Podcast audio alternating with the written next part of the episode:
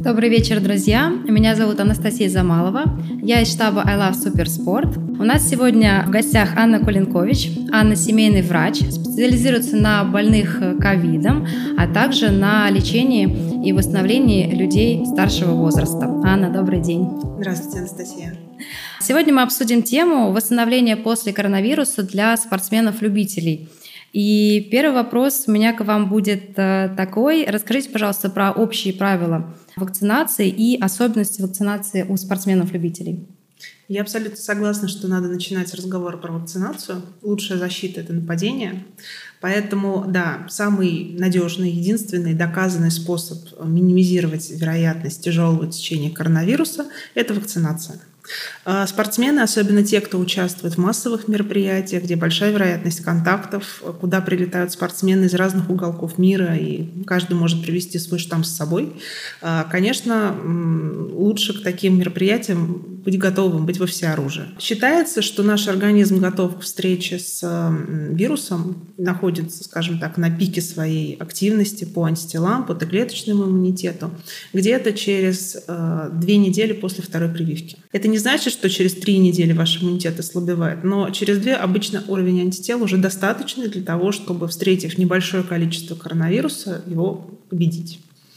А, соответственно, если вы планируете вакцинацию, то смотрите ваш график, смотрите соревнования, смотрите какие-то возможные поездки, отсчитывайте от них 6 недель. То есть первая доза, потом через 3-4 недели вторая доза, и через 2 недели у вас уже может быть мероприятие с э, скоплением людей. А скажите, пожалуйста, может ли вакцинация как-то повлиять на функции организма? Может быть, вот рука у кого-то болит? Как быть? Да, если мы посмотрим профиль безопасности вакцин, то риск каких-то тяжелых неблагоприятных реакций, он меньше половины процента. Это бывает крайне редко. А чаще всего у спортсменов, конечно, возникают, ну, как и у всех остальных людей, боли в руке, а, общая слабость, может быть, температура в течение пары дней, но эти все явления также возникают нечасто. По спутнику я не нашла никаких данных, но есть очень хорошие результаты э, заграничные. Это э, побочные эффекты после первой и после второй дозы э, введения Pfizer именно у атлетов.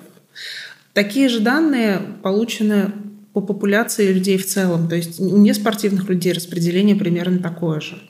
Первое место – это боль в руке, куда проводилась инъекция, и она может сохраняться до недели, хотя чаще всего проходит в течение 3-4 дней. На втором месте общая слабость. Она была а, зафиксирована у гораздо меньшего количества людей, то есть порядка 25-30%, в то время как боль в руке была у 80-85%. И э, слабость, опять же, обычно сохраняется в течение 3-4 дней, иногда бывает до недели. Но в остальном все это проходит.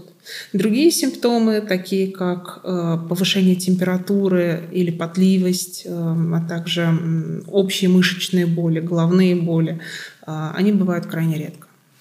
А вот э, скажите, пожалуйста, про, э, если мы говорим, допустим, про пловцов или лыжников, вот э, им как заранее прививаться, вот именно если у них какое-то соревнование, и они все-таки очень хорошо, сильно да, используют руки постоянно, что делать, если, вот, допустим, они сделают э, вакцину, и потом заболит рука. Может быть, прям действительно заранее как-то озаботиться о вакцинации. Ну, нужно посмотреть, да, тренировочный план и постараться, чтобы на следующий день после вакцинации тренировки не было.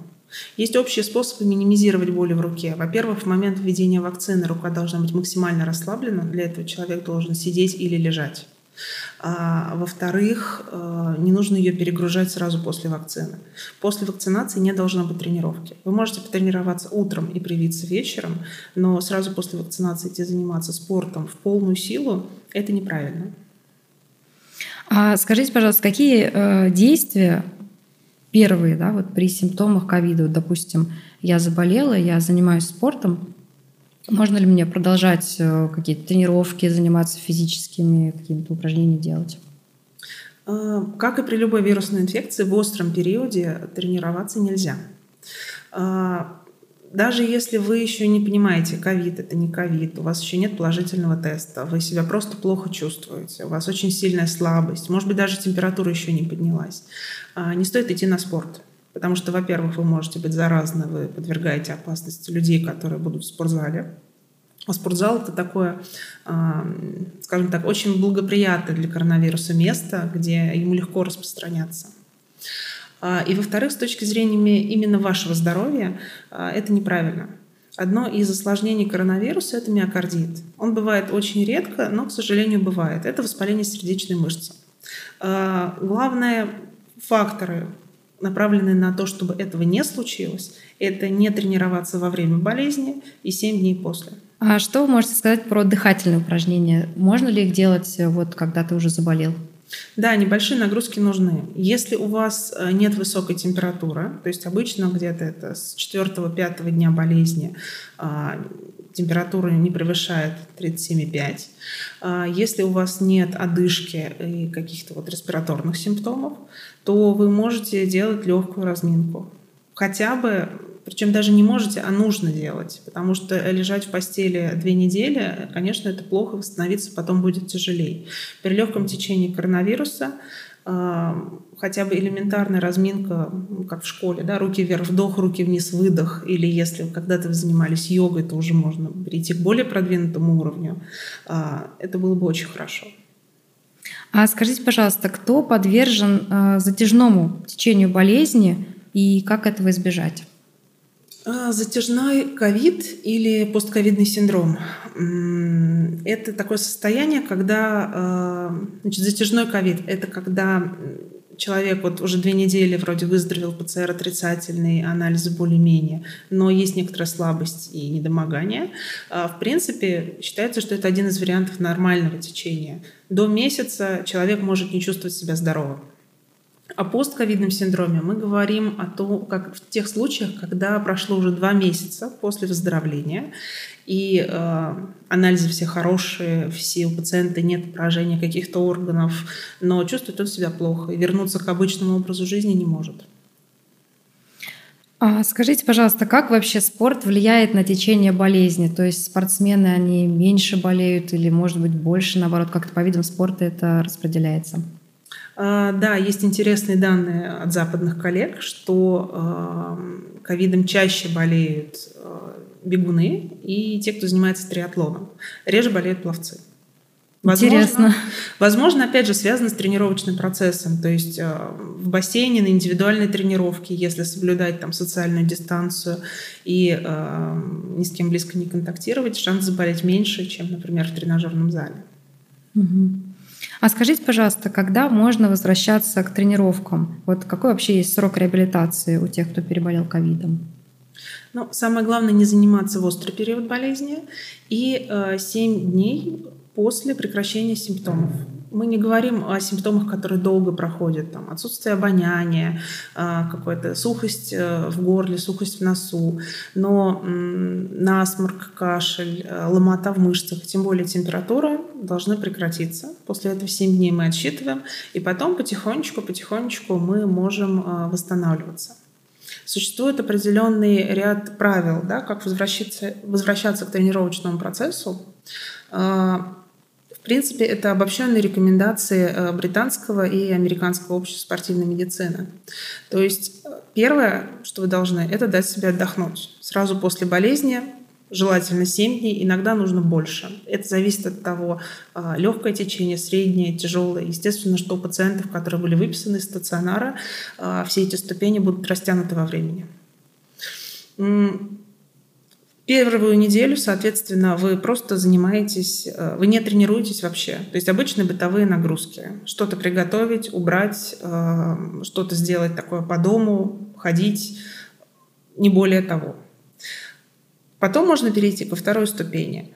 Это легкая активность. Независимо от того, на какой стадии э, тренировок вы были до болезни, во вторую ступень вы работаете над пульсом. Вы смотрите, и ваш пульс должен быть до 70% от максимального. Обычно, когда говоришь что спортсменам, особенно у кого было легкое течение, они, конечно, негодуют, мягко говоря. А, но чтобы все было хорошо в итоге, нужно следовать этим правилам. Поэтому э, тренировки небольшие, по 15 минут, совершенно не думаем о выносливости. То есть это ходьба, может быть небольшой бег, э, может быть тоже велотренажер в небольшом режиме. никаких э, больших целей далеко идущих, никаких долгих тренировок. Да, если вы себя хорошо чувствуете, вы можете на следующий день сделать больше подходов. Но одна тренировка ограничена 15 минутами, и вашим пульсом 70% от максимального. Угу. Третья ступень уже Увеличиваем и количество подходов, и продолжительность тренировки. Она может доходить до 45 минут, и у них такое хорошее название – это тренировки челлендж. То есть вы сами бросаете себе вызов, а что я могу после болезни, а как я себя чувствую. Безусловно, на всех ступенях правило номер один – это прислушиваться к себе, прислушиваться к своему организму. А, только вы можете понять, сейчас вы все правильно делаете, или все-таки надо чуть-чуть отступить и замедлиться. На третьей ступени а, бег уже а, на 2-3 километра, а, где-то за 12-15 минут. И если мы говорим про велотренажер, то это 50-125 ватт. Здесь уже допустим пульс менее 80%, то есть чуть-чуть планка повышается. Опять же, можем подключать тренировку на выносливость. То есть обычно это упражнение собственным весом, 15-20 повторов которых для вас комфортно. То есть если вы их начинаете делать, но а, вы начинаете задыхаться, а, у вас начинается пульс разгоняться гораздо выше, то надо отступить. Надо вернуться на ступень назад и через несколько дней попробовать снова. Но вот тренировки челлендж – это определение своего, своего комфортного темпа. Четвертая ступень уже продвинутая. А, увеличивается интенсивность и работа над восстановлением функциональных навыков. Тренировки могут доходить до часа. И а, если вы посмотрите, то скорость бега и а, увеличивается интенсивность велотренировки уже тоже увеличивается. В плане выносливости собственным весом, пожалуйста, вы не ограничены. Если вы себя хорошо чувствуете и вам комфортно во время упражнений, уже можете делать все, что привыкли. И, собственно говоря, наша цель, это э, пятая ступень, это обычные тренировки. Обычные, то есть вы возвращаетесь к тому, э, на чем вы прекратили, когда заболели. Э, главное правило – это плавный вход. То есть все по ступеням. Вот это большие ступени, а дальше идут маленькие, в зависимости от вашего самочувствия. Увеличиваем нагрузку не более чем на 10% в неделю. И увеличение объема аэробных тренировок предшествует увеличению интенсивности. То есть вы не можете сразу поставить себе какие-то цели по скорости. Сначала вы должны э, брать продолжительностью или количеством подходов. И тогда в остальном вы возвращаетесь уже к своему ритму.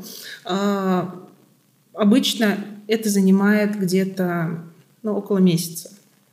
У меня были пациенты, которые многократно проходили Ironman и до ковида, и после, и на результатах это не сказалось. То есть результаты а, соответствовали тренировкам, и получилось, что постковидный Ironman по результатам был лучше, чем прошлогодний. Здорово. У нас вопрос есть. А, скажите, пожалуйста, если один из симптомов ковида выражен в сильном кашле, то когда можно начинать пробежку и на какие дистанции?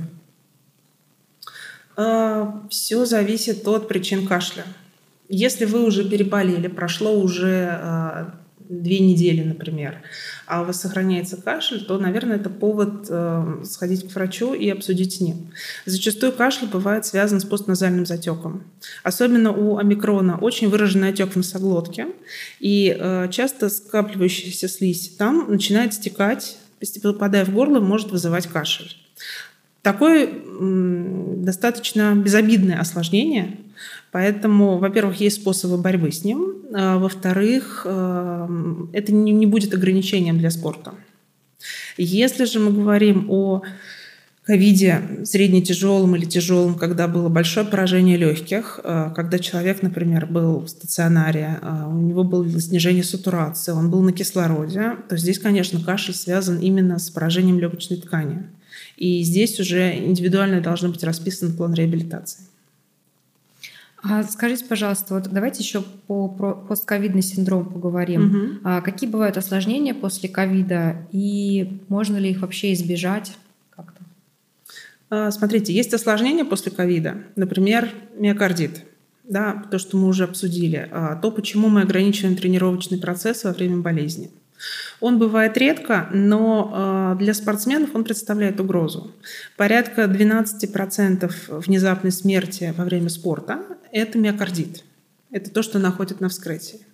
Поэтому в таком случае, если вы серьезно тренируетесь, если у вас э, какие-то спортивные далеко идущие планы, если у вас э, предстоят соревнования, то лучше после выписки обратиться к врачу, сдать определенный э, перечень анализов, сделать исследование сердца, чтобы убедиться, что все окей, и вы можете возвращаться к тяжелым нагрузкам. Если говорить про другие осложнения, это а, чаще всего связаны с тромбозом. Тромбоз, тромбоэмболия легочной артерии, ну и непосредственно поражение легких при ковиде. То здесь уже все индивидуально. А, во-первых, а, при ведении ковида мы, например, смотрим на свертываемость крови, и группам риска назначается антикоагулянтная терапия. В этом случае мониторятся, опять же, показатели, и риск тромбоза на фоне необходимых препаратов, он очень низкий.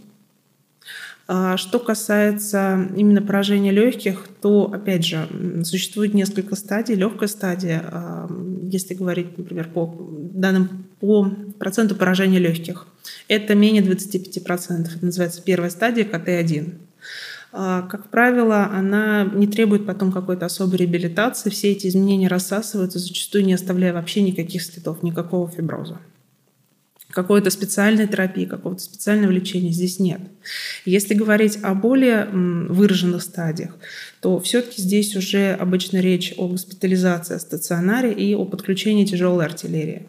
Это гормоны, это э, иммунные препараты, которые именно уменьшают процент поражения легочной ткани. Но в этих случаях именно процесс выздоровления и восстановления, он э, индивидуален. А скажите, пожалуйста, есть ли какие-то, ну, что можно делать, в общем, для профилактики ковида, как, как тренироваться? Ну, э, первое – это вакцинируйтесь. Независимо от вашего вида спорта, э, вакцинация – единственный доказанный способ предотвратить. А второе, опять же, избегайте э, скопления людей больших и внимательно смотрите, если вы посещаете спортзал, то, э, конечно, смотрите на социальную дистанцию. А, тренажеры должны обрабатываться антисептиками. Потому что очень просто, да, когда человек перед вами бежал, вытер рукой нос, схватился за поручень, а через пять минут вы схватились за поручень, а потом почесали нос. Вот инфицирование произошло. А здесь могут помочь тренировки на свежем воздухе. Опять же, а, на улице риск заразиться гораздо ниже, чем в помещении в принципе. Ну и плюс, в общем, следите за своим здоровьем, а, принимайте витамин D, как положено в нашей широте абсолютно всем, вне зависимости от коронавируса. А, это и с точки зрения иммунной системы, и с точки зрения бодрости и общего самочувствия. И а, следите за своим здоровьем. То есть если у вас все хорошо, если у вас нет никаких дефицитов, если вы занимаетесь регулярно спортом, ведете здоровый образ жизни – вакцинировались, соблюдаете социальную дистанцию, то, в принципе, вы минимизировали свои риски. Очень здорово, на самом деле, что тренировки на улице закаляют, да, mm-hmm. то есть это действительно полезно, и не стоит бояться заниматься зимой. Ну, конечно, учитывая все факторы, нужно одеваться, как подобает. Так. Да, потому что, mm-hmm. в принципе, у холодовых тренировок у них эм, вообще они немножко особняком стоят. Если говорить, например, про э, эффективность витамина С в профилактике любых вирусных заболеваний, то единственная группа, у которых вот в результате исследований был действительно доказан эффект, это спортсмены, занимающиеся холодовыми тренировками. Те, кто занимается на холоде, у них действительно прием витамина С профилактировал развитие вируса в отличие от всех остальных. То есть, э, если вы никогда не занимались спортом, при простуде резко начинать пить витамин С смысла особого нет. У нас еще вопрос есть. Э, скажите, пожалуйста, следует ли принимать разжижающие кровь препараты в плане профилактики при тренировках в постковиде? А, нет, если это не прописано вашим врачом. То есть рутинно такой практики нет. Мало того, вы можете себе навредить. А, разжижение крови, помимо профилактики тромбозов, э, увеличивает риск кровотечений. Как бы это другая чаша весов, это закономерно. Поэтому принимая разжижающие кровь препараты, любая минимальная спортивная травма может э, стать серьезной проблемой. Может развиться очень сильная гематома, иногда даже требующая э, хирургического лечения. Если у вас есть какие-то факторы риска, и вам в индивидуальном порядке нужно принимать антикоагулянты, то вам это должен сказать врач на основании определенного обследования. Хорошо. А скажите, пожалуйста, еще давайте поговорим, может быть, про возраст спортсменов-любителей. Угу. Кто, может быть, больше болеет э, там, пенсионного возраста или молодые? Вот есть какие-то данные по этому? А здесь, опять же, есть данные западных коллег. Здесь довольно странная раскладка, хотя мы привыкли говорить о том, что чем старше человек, тем больше у него рисков. Но э, если брать именно среди спортивной популяции, то все-таки э, обычно это молодежь. Это до 25. Они болеют чаще, и если брать именно по направлениям спорта, то это бег и триатлон – а пловцы болеют реже. Интересно очень. Я на самом деле думала, да, что болеют больше взрослые люди, чем молодые. Удивительно. Возможно, это связано с командными какими-то да, тренировками. И люди до 25, то есть это студенты обычно, да, у них больше социальных контактов. Возможно, связано с этим. Не напрямую связь, а что вот их занятия спортом и коронавирус. И опять же, болеют все по-разному. Понятно, что риск именно тяжелого течения, он выше с возрастом становится. У молодежи все-таки, э, да, среди них людей с положительными ПЦРами гораздо больше, но э, болеют они легко. А скажите, пожалуйста, вот еще такой вопрос. Опасно ли не чувствовать запах хлора в бассейне? Ну, в принципе, нет. То есть это э, достаточно частое, кстати, явление после ковида и во время ковида. Э, запах хлорки, он исчезает одним из первых. Э, может потом потребоваться долгое время на его восстановление. Но самостоятельно этот симптом ни о чем не говорит. Единственное, конечно, вам надо быть осторожными э, в плане работы с бытовой химией. То есть, если вы сами убираете э, ванну доместосом, вам нужно понимать, что несмотря на то, что вы не чувствуете запах, эти пары все-таки ядовитые, и вам нужно налаживать проветривание. В бассейне не те концентрации, плюс там а, есть определенные нормативы, сколько там хлора. Так что нет, это безопасно. А скажите, пожалуйста, если после ковида обоняние не возвращается, то каким образом может это влиять на тренировки? Вот еще так спросили. Ну, а, у большинства обоняние возвращается в течение четырех недель после. В редких случаях может затягиваться до года. Но это единичные случаи. Непосредственно на тренировочный процесс это никак не влияет. Другой вопрос, что если вы хотите вернуть обоняние поскорее, то вы можете для него тоже устроить тренировки. Это так и называется, тренировка обоняния. Так же, как вы занимаетесь спортом, а, вы выделяете определенное время, берете набор. Есть специальные даже сейчас нюхательные наборы а, с разными запахами. Это и могут быть эфирные масла, это могут быть ароматизаторы. Но начинать нужно с простых запахов. То есть если вы а, сразу будете пытаться распознать Шанель номер пять, вероятность успеха будет небольшой, вас это расстроит, скорее всего, вы к этому не вернетесь. А, обычно начинают с какого-то цитрусового запаха, с а, хвойного, что-то сладкое что-то цветочное. И вот эти запахи вы нюхаете один за одним, где-то по одной-две минуте на каждый, а, стараясь разгадать вот этот аромат, стараясь найти знакомые ноты. Есть действительно исследования, показавшие, что такие тренировки в течение двух-трех недель ускоряют восстановление обоняния. Здорово. Интересно, я об этом не знала, не слышала. Тренировка. Есть зарядка для хвоста, есть для носа. Давайте, наверное, мы подытожим. Вообще, вот э, какие вы можете... Эм, давайте вот прям кратенько перейдем, э, пройдем по всему, что мы обсудили. Mm-hmm. Вот, допустим, первое, да, что мы делаем, мы вакцинируемся. А дальше Мы вакцинируемся, угу. выбирая для этого благоприятный момент. Мы отталкиваемся от, э, во-первых, соревнований, чтобы понять примерно, да, грубо говоря, там, в какую неделю это надо сделать. И мы отталкиваемся от индивидуального плана тренировок, чтобы на следующий день после вакцинации мы могли полежать и э, прийти в себя.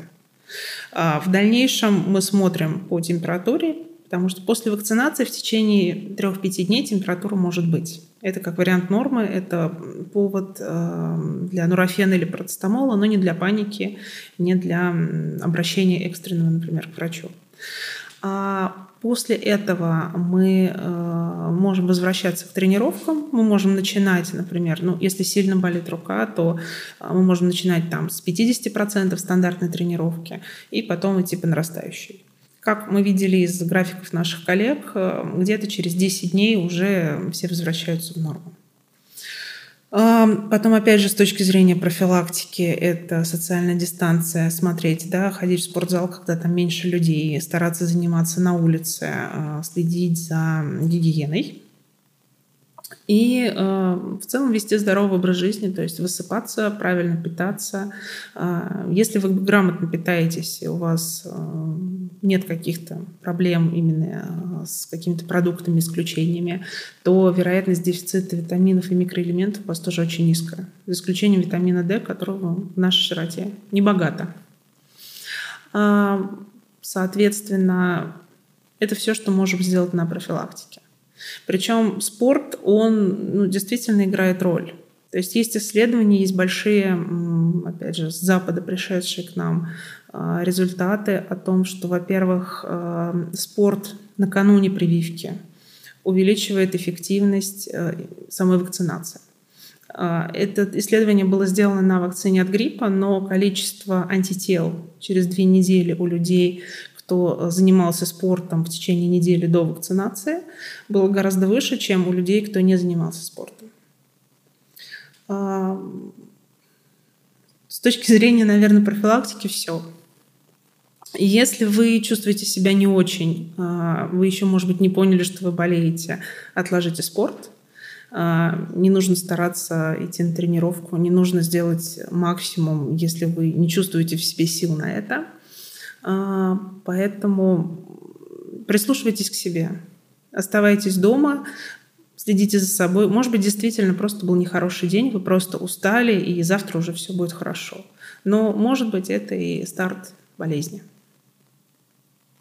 У нас еще вопросы есть. А, скажите, пожалуйста, какие витамины вы посоветуете для поддержки иммунитета? И после ковида вот пишут, что сильно болели суставы. Что с этим делать? Значит, в плане витаминов. В идеальном мире, где вы идеально питаетесь, дефицита витаминов у вас быть не должно. Вам не нужно ничего извне. То есть если вы едите и салаты, и крупы, и э, рыбу, и мясо в правильных пропорциях, то вы получаете все, что нужно.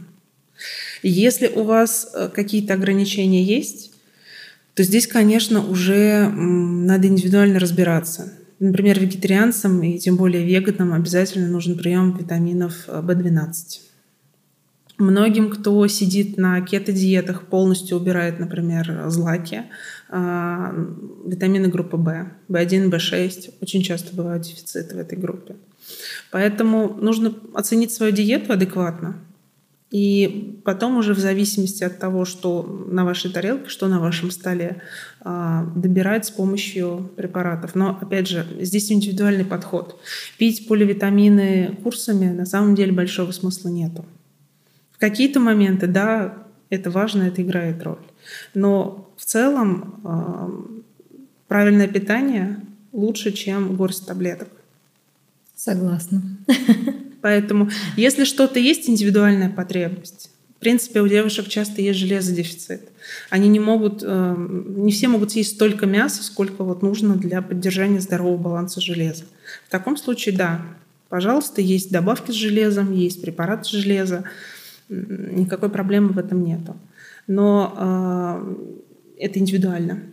Нельзя сказать всем пейте железо, потому что яд от лекарства отличается дозой. И то, что одному хорошо, другому приведет к некоторым последствиям. А скажите, пожалуйста, как часто нужно сдавать кровь и контролировать показатели?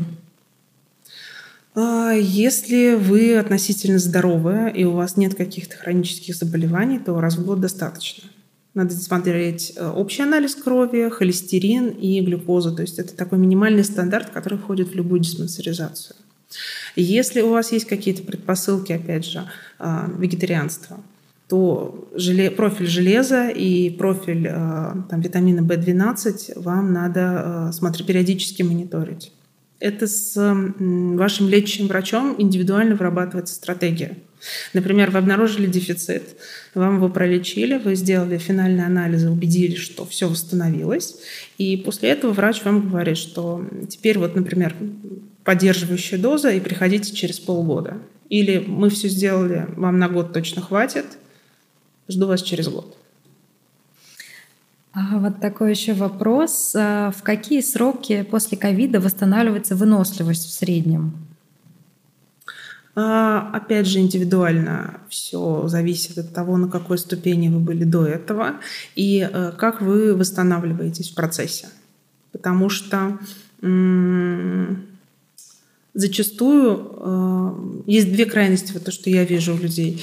Кто-то впереди паровоза бежит, рвется заниматься спортом, не знаю, на, в первый день уже нормальная температура, потому что ему кажется, что если вот я сейчас же не начну делать свою тренировку, то все, через неделю я э, заплыву жиром и не встану Очень с кровати. на меня похоже. Не надо так. Хорошо. А есть другая крайность, которая вроде уже переболели, уже все хорошо, анализы хорошие, но так жалко себя, кажется, что вот я самое больное привидение на свете, и ну как же я вот себя любимую пойду и заставлю заниматься, надо вот еще полежать. А после того, как вы выздоровели, после того, как прошло, допустим, вот эти вот 7 дней уже восстановительного периода, не надо себя сдерживать в плане спорта. То есть а, нужно, будет тяжело, даже если здоровый человек, как показала особенно вот практика локдауна, а, посидит дома месяц, ничего не делая, у него потом будет одышка, даже при подъеме на один этаж лестницы. Нужно отличать последствия ковида и детренированность. Потерять форму очень легко.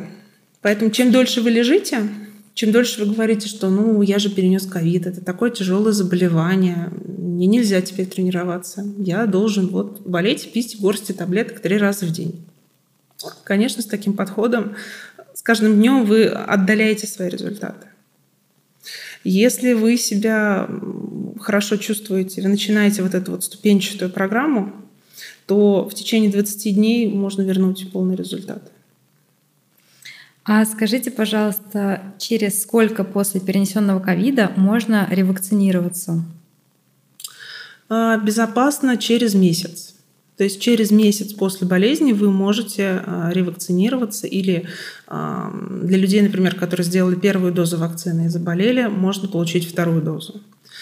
А, другой вопрос, что не всегда это нужно. Да, особенно если это был тяжелый ковид с высокой температурой, с госпитализацией. Иногда лучше обсудить с вашим врачом и, может быть, отсрочить до трех месяцев, до четырех месяцев. А вот э, еще спрашивают, в ходе лечения образовалась перфорация носовой перегородки. Является ли это противопоказанием для активных тренировок? А, смотря какой вид спорта, наверное, с плаванием могут возникнуть ограничения, но а, надо смотреть, на каком уровне эта перфорация. А для бега, для триатлона, для велосипеда нет – но нужно все-таки с лором это обсуждать, потому что ну, должен быть план действий. С этой перфорацией не будете же выходить всю жизнь. Вы можете в процессе решения ваших проблем э, заниматься спортом. Может быть, плавание с прищепкой тоже, да, надо подумать над вариантами. Но такие сухие виды спорта, да, пожалуйста. Вот еще такой вопрос. Какой бы вы посоветовали комплекс анализов или посещение врачей сдавать угу. или посетить после ковида для контроля своего состояния? А, смотрите, сейчас очень много предложений по постковидным чекапам, но это такие средняя температура по больнице. То есть понятно, что смотрят общий анализ крови, смотрят C-реактивный белок, смотрят э, дедимер и фибриноген для свертывания, для оценки. Но на самом деле правильней начинать все с э, визита к врачу и с разговора.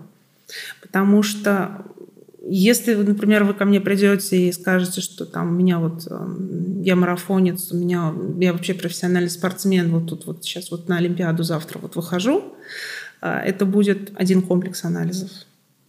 Если вы, э, и опять же, если вы скажете, что вы переболели там неделю назад, а если вы придете и скажете, что вы болели полгода назад, и вам до сих пор плохо, и вы себя плохо чувствуете, то это будет другой список. То есть э, важно смотреть симптомы, важно смотреть изначальный фон. Если вы там, 20-летняя девушка, которая никогда ничем тяжелее насморка не болела, это может быть 5 анализов. Этого будет достаточно. Если э, вам 75 и вы принимаете там, 20 таблеток в день, у вас уже был ряд вмешательств, например, на коронарных артериях сердца, то здесь другой список. И опять же, когда мы... Анализы, э, вообще любые исследования инструментальные, это дополнительный вид диагностики. То есть э, сначала мы беседуем, смотрим, какие есть факторы риска и э, что человеку нужно, конкретно ему. А, вот этот вот скрининг, сдать 500 анализов, посмотреть, а вдруг там что не так, здесь ключевой вопрос, что мы потом будем делать с результатами, как мы будем интерпретировать и э, к чему вообще мы, зачем мы это делали, что нам это дает. Не всегда это нужно. То есть есть люди, например, которые сдают э, там, уровень э, свинца и мышьяка в крови, и, конечно, в Москве он повышен. Он есть в выхлопных газах. Все, что я могу предложить на основании этого анализа, переехать в лес. Если вы этого делать не собираетесь, и у вас нет симптомов отравления да, именно тяжелыми металлами, то смысла в этом анализе нет.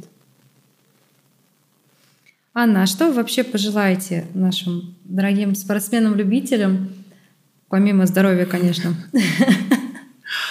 Я желаю э, здравого смысла прежде всего в это тяжелое время нам всем – я желаю не впадать в панику, не поддаваться да, какой-то вот массовой истерии, которая зачастую сейчас да, утрируется, навязывается.